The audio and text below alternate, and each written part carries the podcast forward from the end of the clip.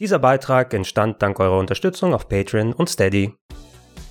Schönen guten Tag und herzlich willkommen, werte Zuschauer auf rpgheaven.de. Das Jahr 2021 ist beinahe vorbei und traditionell heißt es natürlich Revue passieren lassen, was für Spiele sind rausgekommen und vor allem auch, was sind eigentlich die 20 besten Videospiele des Jahres 2021 gewesen. Diese Serie habe ich für euch schon aufgenommen, sie ist vorbereitet, sie wird in den nächsten Tagen nach und nach gewohnt für euch ausgestrahlt. Da könnt ihr sehr gespannt sein. Ja, müssen mal gucken, ob ihr darauf kommt, was für Games dann auf den vorderen Plätzen sind. Vielleicht lässt sich ja einiges erahnen durch meinen Spielegeschmack, aber ich glaube, glaube, da sind auch einige Überraschungen dabei. Wir steigen allerdings heute nicht mit den 20 besten Spielen ein, sondern ich habe in den letzten Jahren ja auch wenn ich mich schon um die besten Spiele gekümmert habe, auch ein paar Gedanken darüber gemacht, was waren eigentlich die Spiele, die mich enttäuscht haben, meine persönlichen Flops, also Spiele, wo ich persönlich eine gewisse Erwartungshaltung hatte. Das heißt nicht unbedingt, dass ich dachte, oh, das wären die absoluten Megakracher oder so. Natürlich kann das auch der Fall gewesen sein, aber dann habe ich diese Spiele gespielt und sie sind nicht ähm, dem Bild entsprochen, was ich mir in meinem Kopf zurechtgelegt hatte. Und da habe ich einige hier ähm, und ja, hey. wenn ich auf die Liste drauf gucke. Fünf Stück habe ich für euch rausgesucht. Und das sind alles Games, wo ich im Vorhinein zumindest ein bisschen zu einem Teil motiviert gewesen bin und als ich sie dann gespielt habe, oh mein Gott, was ist denn da passiert? Und da gilt natürlich auch, bitte auch eure ähm, Enttäuschung des Jahres unten in die Comments reinschreiben. Es muss keine Flop 5 sein. Wenn ihr fünf zusammenkriegt, dann gerne. Aber was war zum Beispiel das Spiel, wo ihr eine einigermaßen Erwartungshaltung gehabt hat und wo ihr dann enttäuscht wurdet, dass es nicht dem entsprochen hat, dass es nicht so gut gewesen ist, wie es hätte sein können. Lass uns anfangen. Platz 5 meiner Enttäuschung des Jahres 2021 gehört The Good Life. The Good Life ist ein, oh Gott, wie will man es nennen? Ähm, Third-Person Action Adventure Murder Mystery Fetch Quest Action RPG mit Katzen- und Hundeverwandlungen.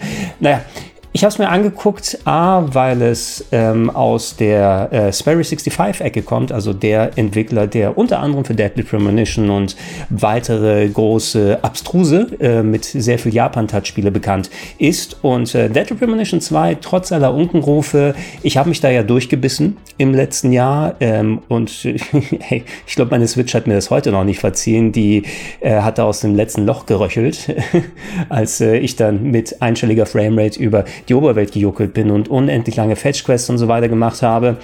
Ähm, aber trotzdem habe ich einen gewissen Spaß dran gefunden, weil einfach ähm, Swery als Entwickler für mein Gefühl, was Charakterisierung, was Ideenfindung angeht, ähm, hat er so eine ganz eigene Stimme, die in seinen Spielen transportiert wird. Leider das Gameplay kommt häufiger mal nicht hinterher. Und The Good Life, das war ein Projekt, das hatte ich so ein bisschen im Blick. Ähm, das war über Kickstarter, glaube ich, finanziert worden oder zumindest über eine Crowdfunding-Plattform wo natürlich jemand wie Spheric65 super Vorteile hat ähm, weil da kann er auf eine eingebaute Fanbase setzen. Die Leute, die äh, das erste Deadly Premonition für einen Kultklassiker erachtet haben und da richtig, ja natürlich, lass den mal hier richtig austoben, hier kriegst du ein paar Moneten.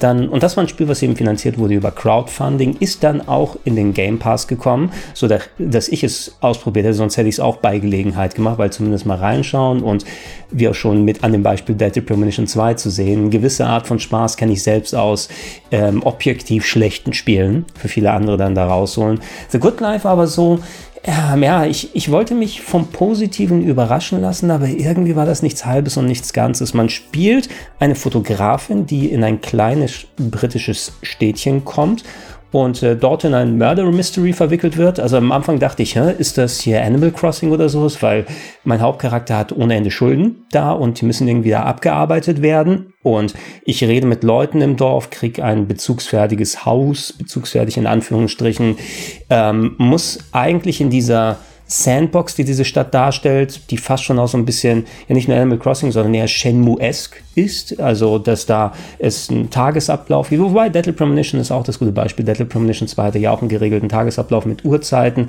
dass die Figuren Tag und Nacht dann irgendwas zu tun hatten, dass man denen folgen konnte, je nachdem, was der Quest ist. Grundsätzlich, Großteil des Spiels ist darauf ausgelegt, je nachdem, was man gerade machen muss. Hey, geh los und fotografier Sachen. Die kann ich ins Internet hochladen und kriege dann A, Geld dafür. Aber ich muss auch auf, sie Simulations-RPG-mäßig äh, darauf achten, dass ich genug Schlaf bekomme, ab und zu mal dusche, genug Essen mir zusammen crafte zum Beispiel oder im Laden hole und parallel Gespräche mit diesen abstrusen Charakteren führe. Da sind die sehr, sehr Deadly Premonition sind. Also was da für eine wirklich abgedrehte Riege da ist mit englischer Synchro, teilweise aber auch, also nicht nur super weird von der Charakterisierung, auch von der Art, wie diese Figuren miteinander sprechen. Ähm, und da gibt es noch oben drauf eine Geschichte, dass es nicht nur ein Murder-Mystery an sich ist, was sich da zusätzlich entspinnt zu dieser Fotografie. Ähm, ja, Pokémon Snap vielleicht das falsche Beispiel. Ich weiß nicht, ob ihr noch ähm, Afrika, Hakuna Matata hieß es anders, so von der PlayStation 3 kennt, wo man so auf Safari gehen muss und Sachen fotografieren.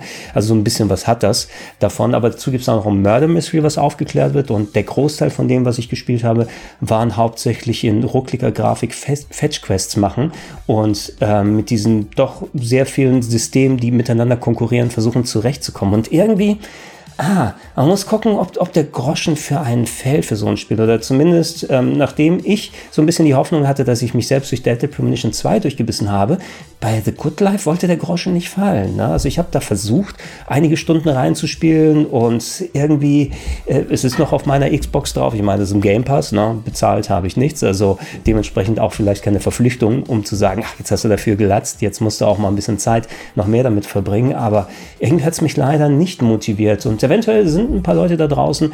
Ich weiß nicht, wenn ich dafür Kickstarter-mäßig, Crowdfunding-mäßig bezahlt hätte, ob ich dann potenziell eher dieses Spiel im Kopf mir schön zurechtdenken würde oder eher, oder eher das Gegenteil passiert, oh Gott, ich habe so viel Geld dafür gelatzt und ähm, je nachdem, wie viel man da investiert hat und dann bekommt man so ein Spiel zurück, was einem potenziell nicht gefällt. Es gibt ja auch dann die vergrätzten äh, Kickstarter-Supporter. Ähm, hätte ich es da potenziell ein bisschen anders gesehen, aber so ein bisschen im Kopf hatte ich mir das schön zurechtgelegt und leider war The Good Life nichts für mich gewesen. Schaut euch gerne das mal im äh, Game Pass an, wenn ihr die Gelegenheit habt, aber puh, goddamn hellhole.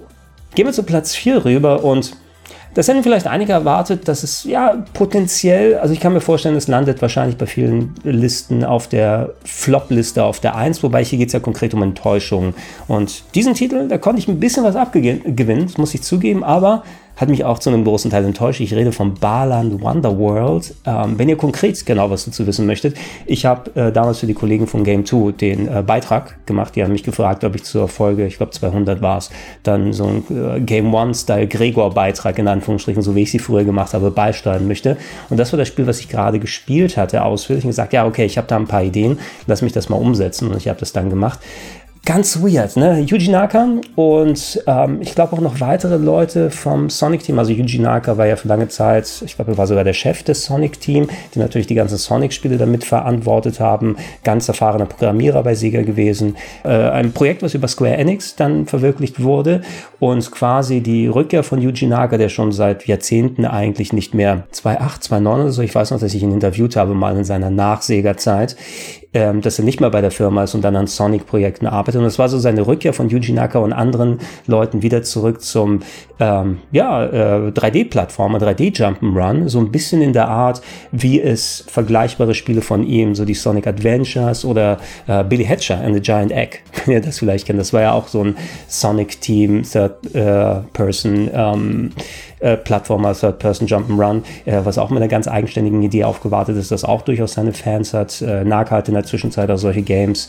wie, ach, ich vergesse mal, wie es heißt, Rodea the Sky Soldier gemacht. Knights gehört natürlich auch nochmal mit dazu aus der Ecke was Sonic Team auch so mitgemacht hat. Und Ballad Wonderworld sah für mich zumindest wie so ein Throwback an alte ähm, Sega Dreamcast Games aus und muss man leider sagen, zu einem guten Teil ist das so, denn es fühlt sich so an, glaube, das habe ich aber auch im Game 2 Beitrag dann gesagt, es fühlte sich für mich so an, als ob ähm, ja jemand im Jahr 2021 einen 3D Jump'n'Run macht mit Ideen, die ähm, im Jahr 2000 schon ein bisschen angestaubt sind, von wegen, oh, wir haben ganz viele Kostüme, wo sich der Charakter anziehen kann und wir versuchen alles so ein bisschen magisch, Anime, Zeichentrick, Disney-esque zu machen mit ähm, zwei Charakteren, die in einer Traumwelt landen. Und dann hat man so eine Art Zirkusdompteur, der so ein bisschen wie der Charakter Knights dann aussieht, der da herumfliegt. Man geht in einzelne Level rein und hat diese Kostüme, mit denen man sich verwandeln kann und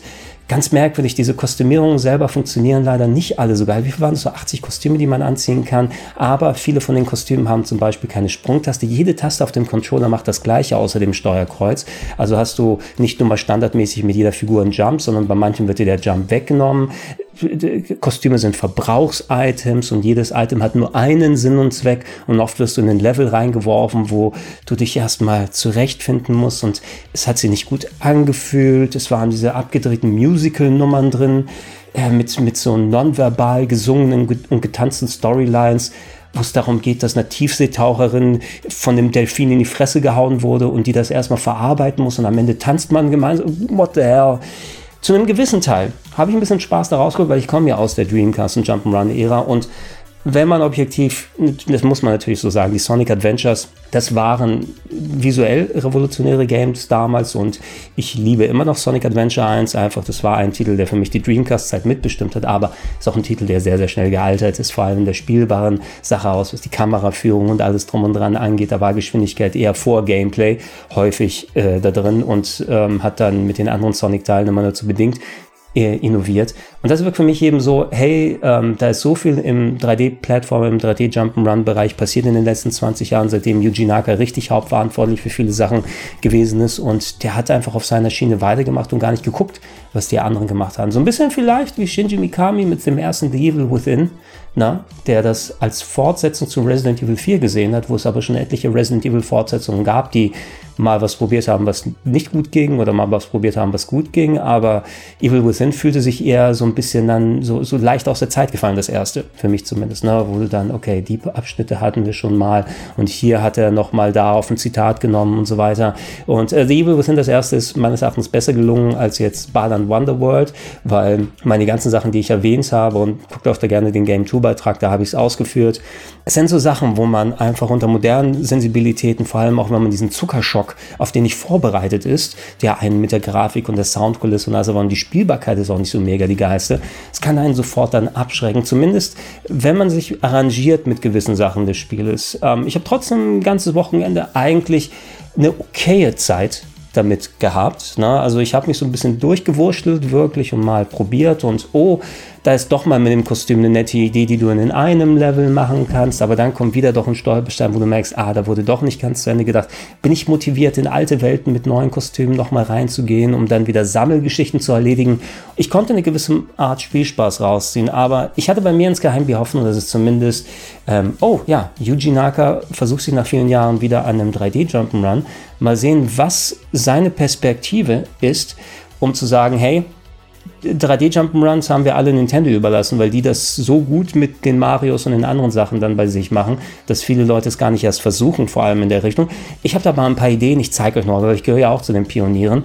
Aber leider ist das dem nicht so gewesen. Und am Ende kam für mich ein maximal unterdurchschnittliches Spiel raus, vielleicht mittelmäßiges oder so, aber leider nicht bei weitem das solide Spiel, was ich mir mindestens erhofft habe. Und ein gewisses Maß von Enttäuschung ist dabei gewesen. Wenn ich viel erwartet hätte, wäre es höher hier auf der Liste gelandet. Aber bei mir hat sich Erwartungshaltung und Enttäuschung so ein bisschen die Waage gehalten. Nichtsdestotrotz, ich gehöre wahrscheinlich zu denen, die es ein bisschen positiver aufgenommen haben. Das ist Platz Nummer vier. Auf Platz Nummer 3 ähm, auch ein Jump'n'Run. ist Es aber diesmal kein 3D-Jump'n'Run, sondern ein 2D-Jump'n'Run. Und zwar die äh, Neuauflage, die Deluxe, die DX-Edition von Alex Kidd in Miracle World.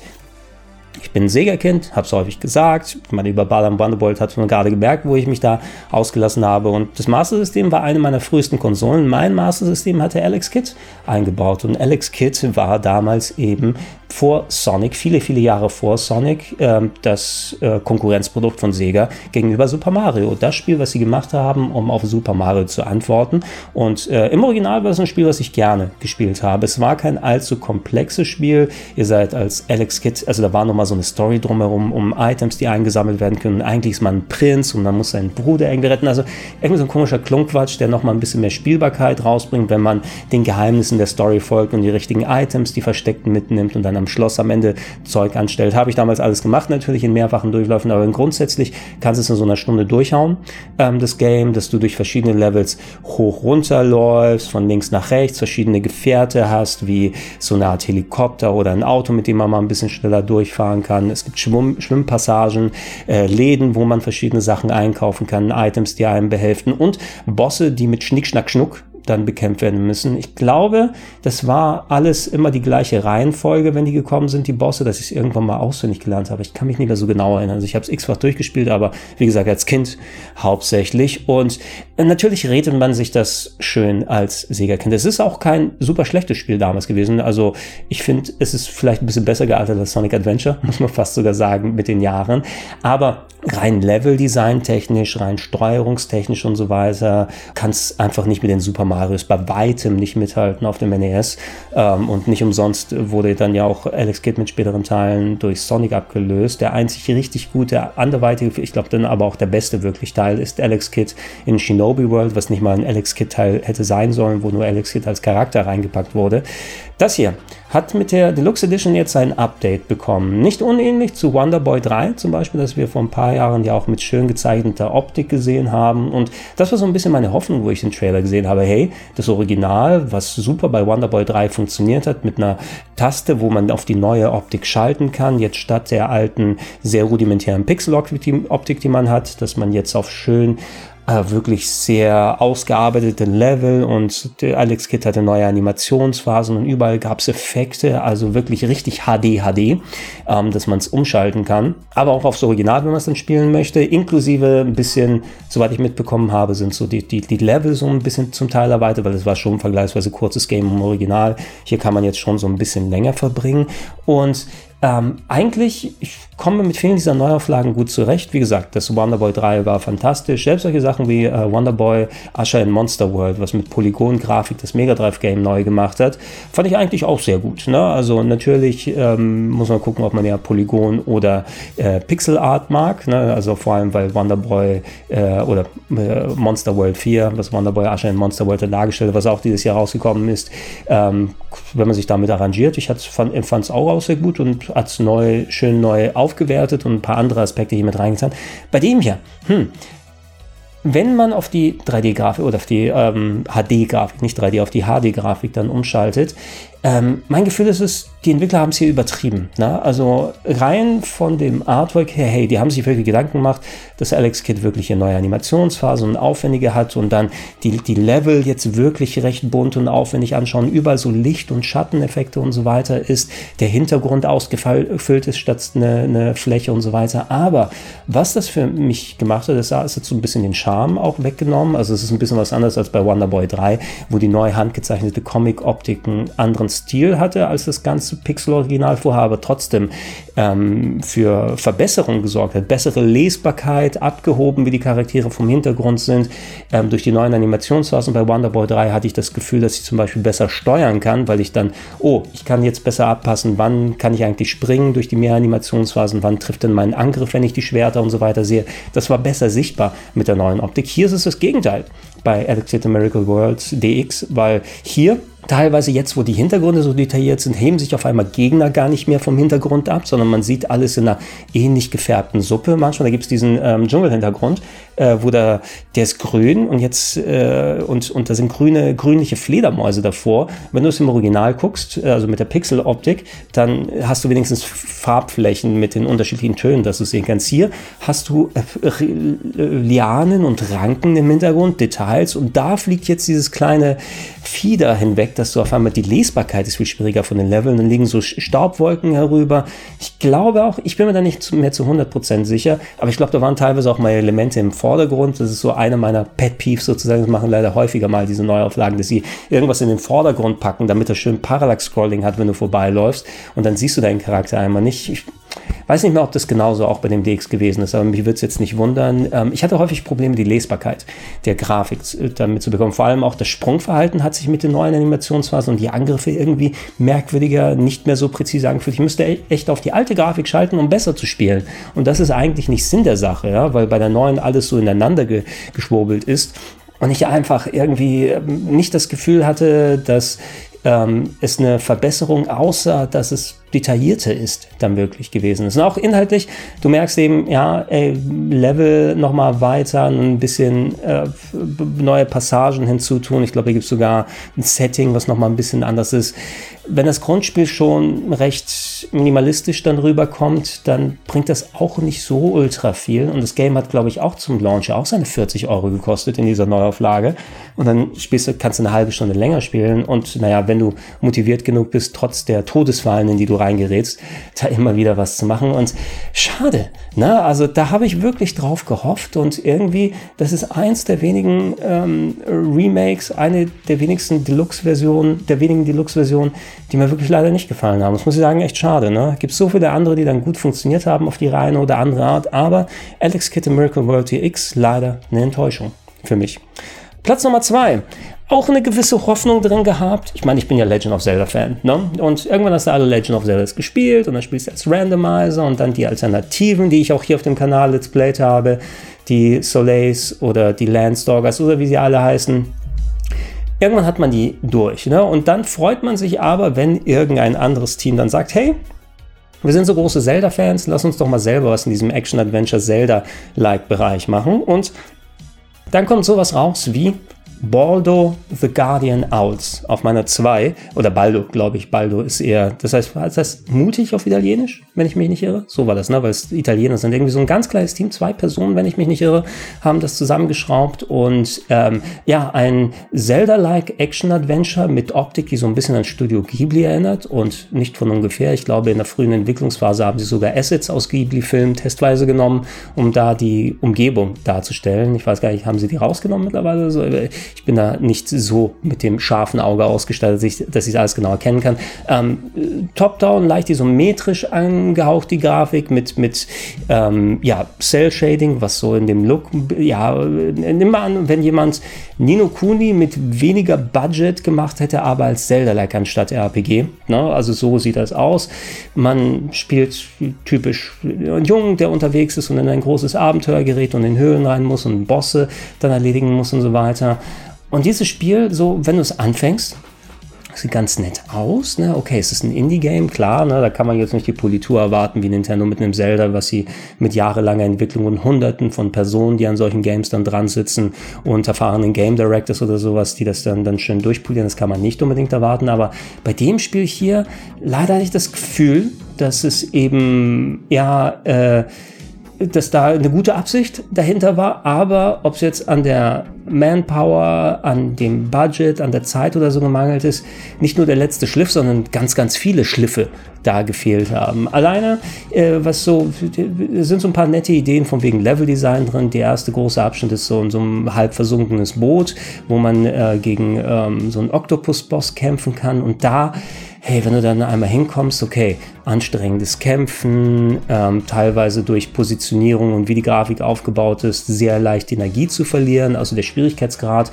wird recht schnell recht hart bei dem Game und dann eher nicht hart herausfordernd, sondern hart nervtötend. Oh scheiße, ich übersehe da irgendwie einen Trigger, weil ich eine Kiste eigentlich irgendwo hätte wegschieben müssen und die Perspektive hat mir das nicht ergeben und schon ist man in Sackgassen, in denen man hin und her läuft. Warte mal, wie kann ich nochmal da durchtauchen oder was muss ich da angreifen? Um da durchzukommen.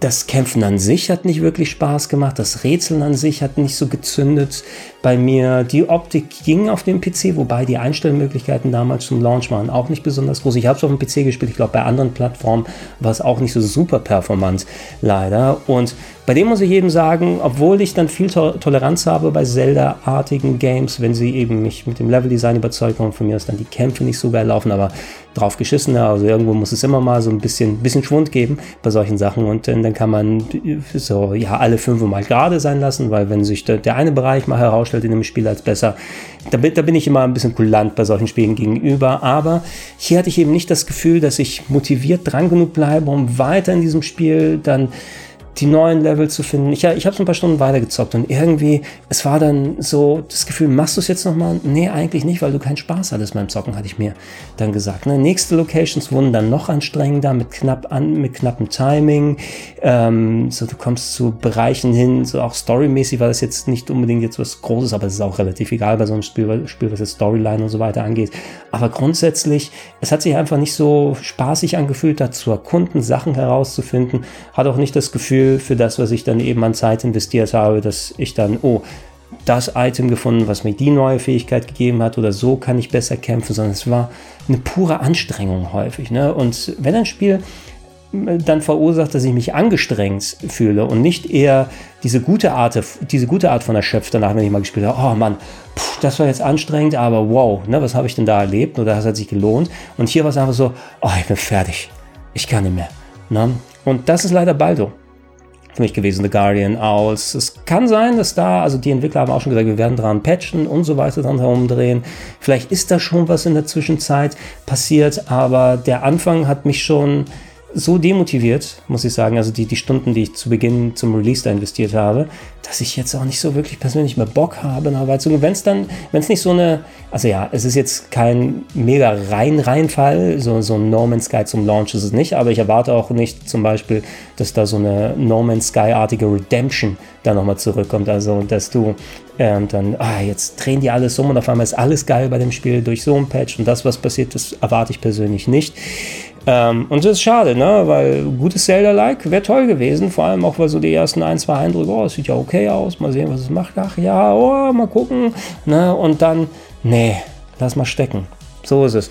Platz Nummer zwei und Platz Nummer eins, da muss ich leider ohne Überraschung auskommen, weil dann kann man sich vielleicht denken, was auf Platz eins ist.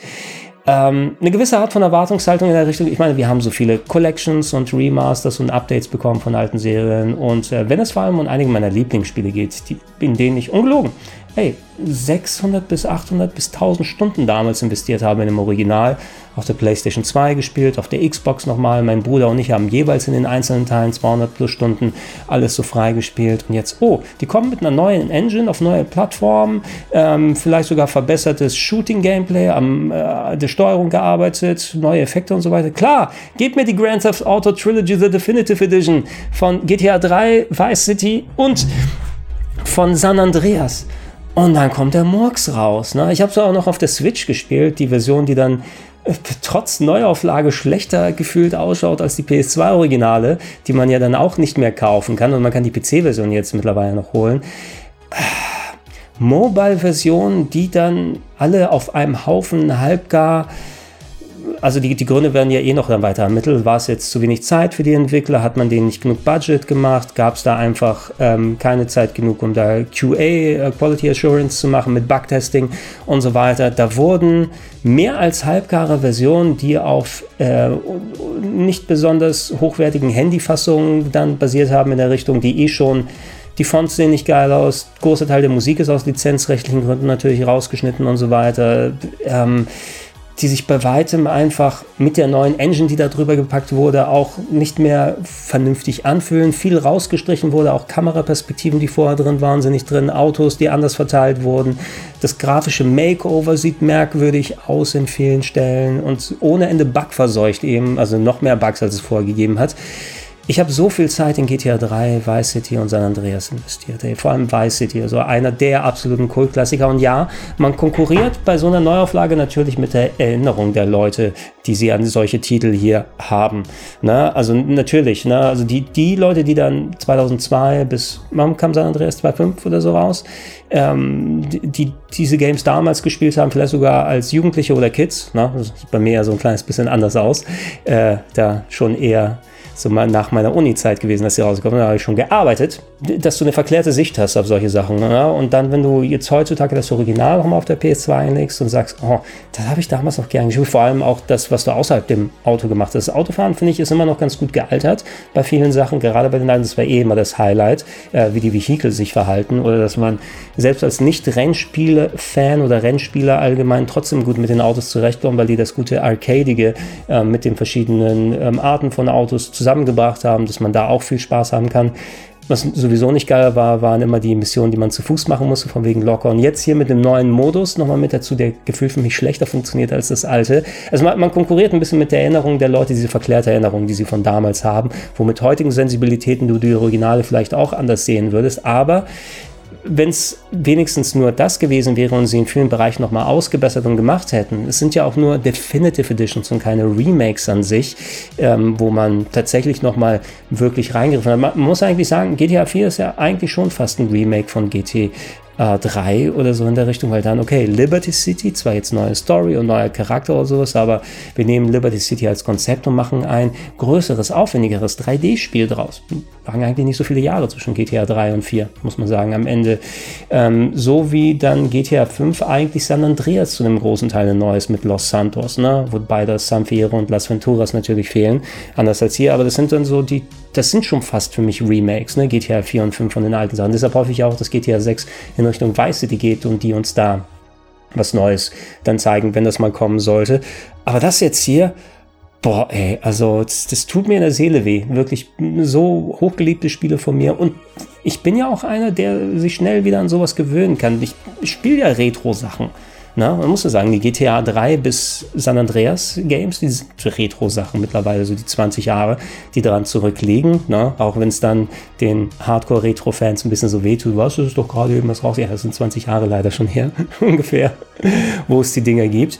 Und da kann ich mich persönlich daran gewöhnen. Und diese Definitive Edition, Boah, ey, äh, nicht umsonst gibt es überall im Internet, trotz der ganzen Patches, die jetzt schon gekommen sind, gibt es immer noch ellenlange äh, Buglisten und Videos, die gemacht wurden, die das auch auf dem Kika nehmen. Die Definitive Edition, die GTA Trilogy, ist eben leider das Cyberpunk, muss man sagen, dieses Jahr. Wobei das, gut, na, es ist nicht so eine Vollkatastrophe, wie es mit Cyberpunk im letzten Jahr gewesen ist, weil das war ja der große neue Hammer, der es hätte sein sollen. Und die Trilogy ist hier eben eine Collection von alten Spielen, die zumindest, wenn sie kompetent gemacht worden wäre, ist ja auch okay, das reicht ja auch vollkommen ne, für das, was du machen musst. Aber dann die Originalversion rausnehmen, nur das anbieten zu einem Preis von 60 Euro für diese drei alten Games, die du eigentlich für Wechselgeld bekommen hast vorher und in vielen anderen Versionen du auch teilweise besser auf den alten Plattformen dann hast das ist wirklich nicht geil am Ende. Und Rockstar, ihr habt euch echt keinen guten Gefallen getan. Wahrscheinlich, weil ihr sonst nichts zum Herausbringen habt, außer GTA Online, gerade im Moment, damit noch irgendwas im Geschäftsjahr auf dem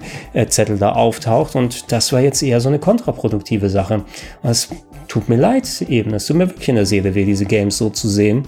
Und äh, dementsprechend ist die Enttäuschung auch groß. Es gab andere Collections, na, wie die Mass Effect Legendary Edition. Es sind drei ausgewachsene große RPGs, die dann tatsächlich sehr adäquat und sehr hochwertig, also natürlich nicht perfekt perfekt, aber trotzdem sehr hochwertig umgesetzt wurden und wieder die Liebe entfacht haben zu dem hier. Und ja, du kannst besser mit Spielen arbeiten, die dann aus der 360 PS3-Ära stammen, für moderne Sensibilitäten als etwas, was zur PS2-Ära entstanden ist. Da ist einfach der technische Fortschritt viel größer, als dass man einfach sagt, ist jetzt die Unreal Engine und schon geiler. Äh, aber trotzdem, ne? Hätte ja alles geil sein können. Leute, das ist meine Flop 5 des Jahres äh, 2021. The Good Life auf der 5, Baden Wonderworld auf der 4, Alex Kidd Miracle World DX auf der 3, Baldo The Guardian Owls auf der 2 und Grand Theft Auto The Trilogy The Definitive Edition auf der 1. Was sind eure? Schreibt sie in die Comments mit rein. Wir sehen uns in den nächsten Tagen dann immer wieder zur Top 20 der besten Spiele des Jahres 2021. Und ähm, im neuen Jahr wird es auch noch eine kleine Vorschau drauf geben, was für Games dann kommen werden. Ich bedanke mich bei euch. Habt ein schönes Weihnachtsfest. Ja, habt ruhig besinnliche Tage. Schaut euch gerne, wenn ihr Zeit findet, den ganzen Content hier an. Genießt eure Weihnachtsgeschenke. Verbringt Zeit mit euren Lieben. Ähm, lasst es euch so gut gehen, wie es möglich geht ne? und äh, spielt vielleicht nicht die Sachen, die ihr hier gerade alle gesehen habt, weil dann ist die gute Zeit dahin. Aber wer weiß, vielleicht mögt ihr das ja auch. Ich bin ja nicht äh, da die Instanz und äh, ihr wisst besser Bescheid, was euch Spaß macht oder nicht Spaß macht. Ich war der Gregor, ich bedanke mich.